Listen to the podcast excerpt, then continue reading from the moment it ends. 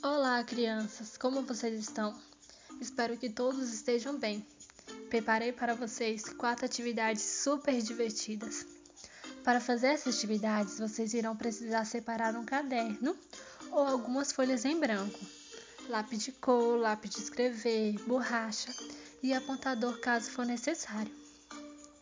As atividades dessa sequência, o tema abordado para ser trabalhado é sobre migrações. Na primeira atividade, a criança, junto com seus familiares, irá assistir um pequeno vídeo sobre migração para obter os conhecimentos prévios e responder algumas perguntas. Na segunda atividade, o responsável pela criança irá mostrar as duas imagens que estão no drive, responder as questões e desenhar brincando com algum colega.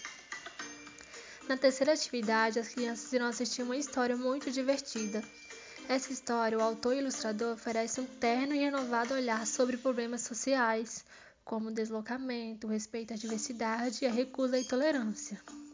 Depois irão produzir uma pequena produção de texto de acordo com as descrições que estão no Drive. E a última atividade é uma leitura de uma história.